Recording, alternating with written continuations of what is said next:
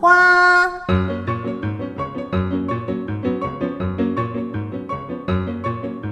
是活泼的，是有盼望的，是追求真善美的。让我们一同爆出生命的色彩，享受欢乐的时光。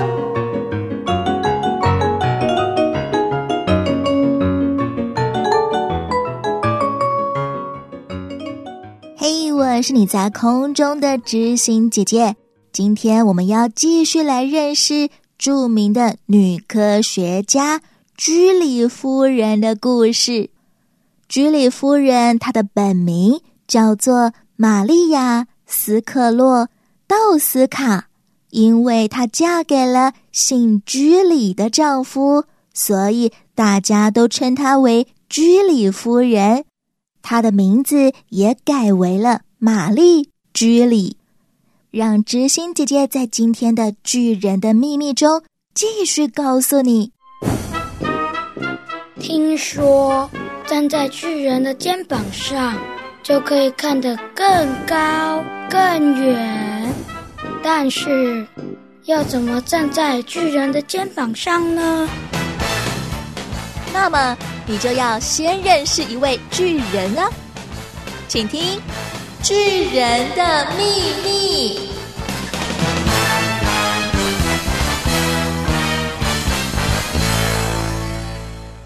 玛丽在法国读书，嫁给了丈夫之后，陆续生了两个女儿。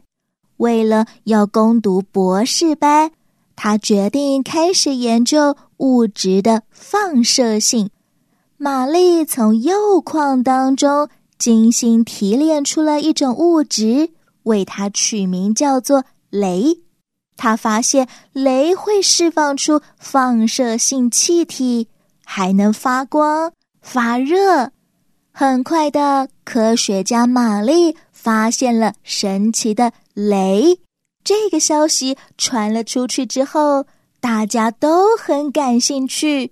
有些报纸、杂志开始宣称，这种会发光发热的镭的液体能够治疗各种疾病，能够驱动各种机器。甚至还能被做成武器，具有摧毁整座城市的力量。药房里很快的就开始贩售所谓含有镭的药品。可是玛丽从来就没有说雷具有这些神奇的效果啊！她只不过是发现了雷的特性，人们却开始把雷做成各式各样的东西。例如，当时候的女孩子开始疯狂的把雷当成一种指甲油，涂在指甲上，这样子参加夜晚的宴会 party 的时候，还有些人把镭掺在颜料里面，为了要画出能够发光的画。渐渐的，玛丽和其他的科学家都注意到。如果直接接触放射性的物质，很可能会对人体造成伤害。因为当玛丽在携带镭这个物质的时候，她发现，即便她已经把雷装在金属盒子里，放在口袋时，她的皮肤竟然还会被灼伤。玛丽的丈夫皮耶居里。为了要了解雷的真相，他决定要用自己的身体来做一系列危险的实验。究竟这会带来什么样的后果呢？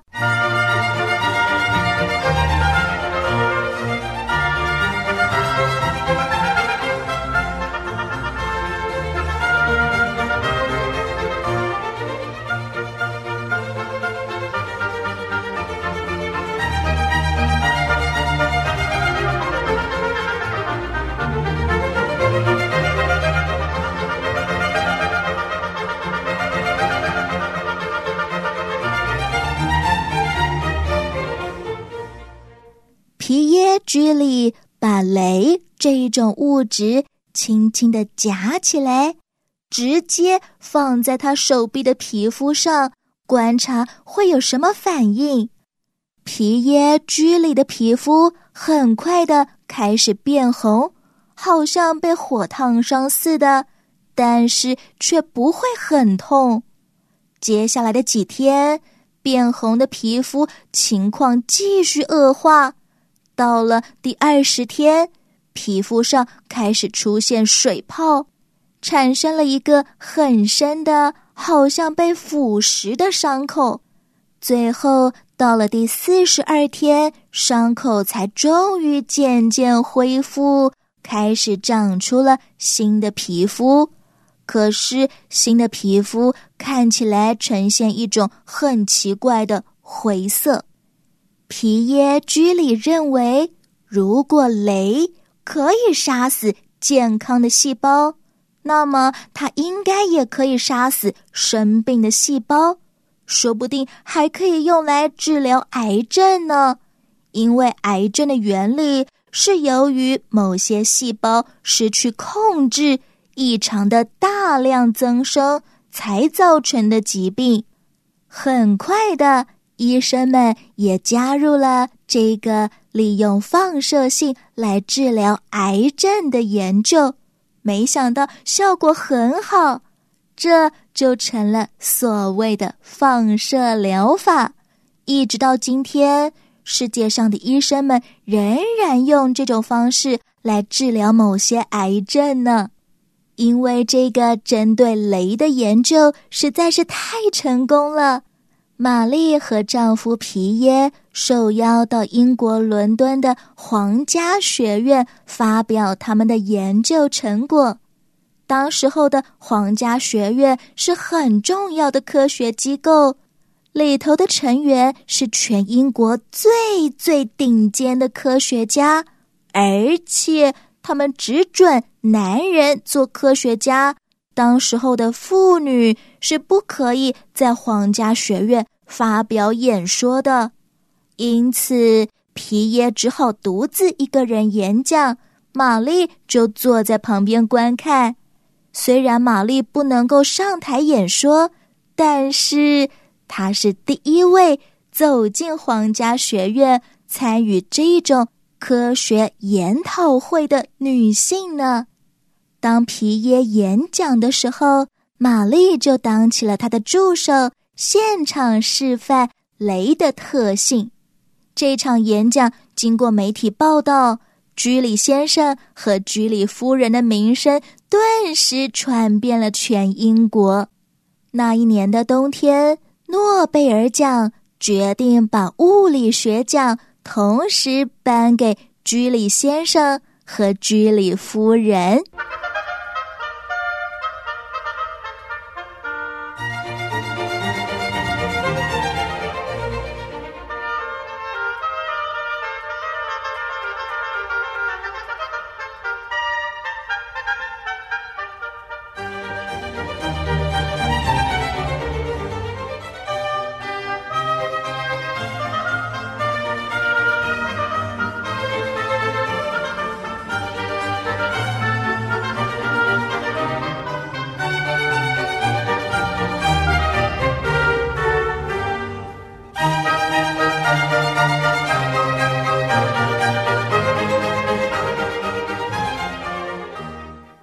居里先生和居里夫人对于放射性物质的研究是全人类的先驱。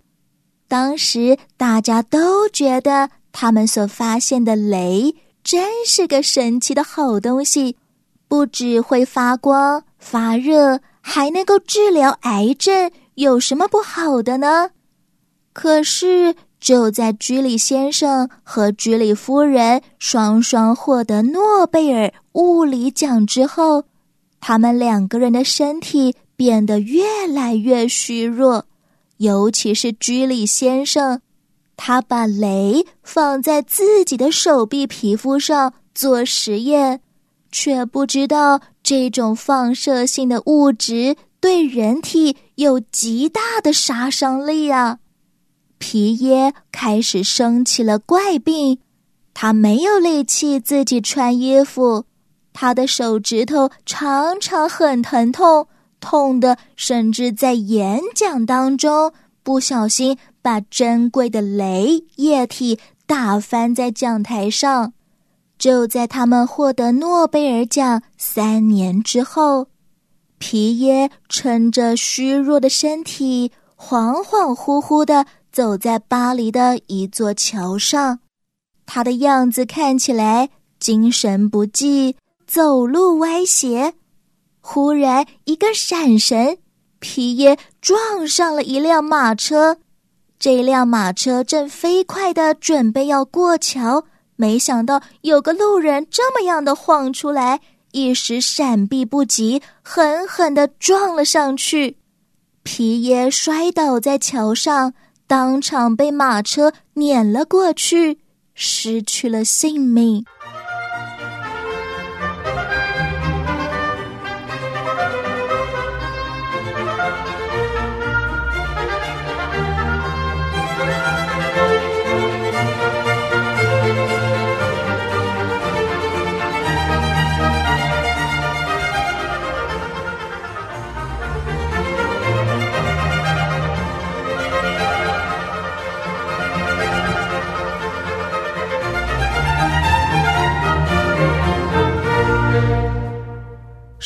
消息的玛丽既心痛又心碎，她不止失去了人生伴侣，也失去了最重要的实验伙伴。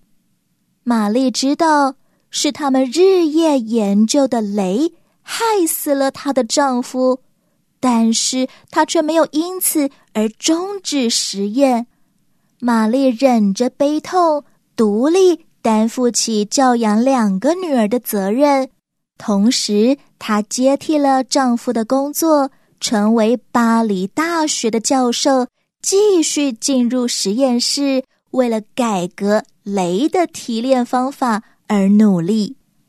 亲爱的，大朋友、小朋友、弟弟妹妹，你是不是也被居里夫人的精神给震撼了呢？明明她所研究的物质是这么样的危险，杀死了她的丈夫，甚至也有可能会杀死她。居里夫人却没有放弃实验，她始终盼望这些研究能够为全人类带来帮助。玛丽居里的故事还没说完呢，下一回的巨人的秘密，知心姐姐要继续告诉你。失去了丈夫之后，居里夫人是如何做实验、如何生活的？我们就下一回同一时间准时相见喽，拜拜。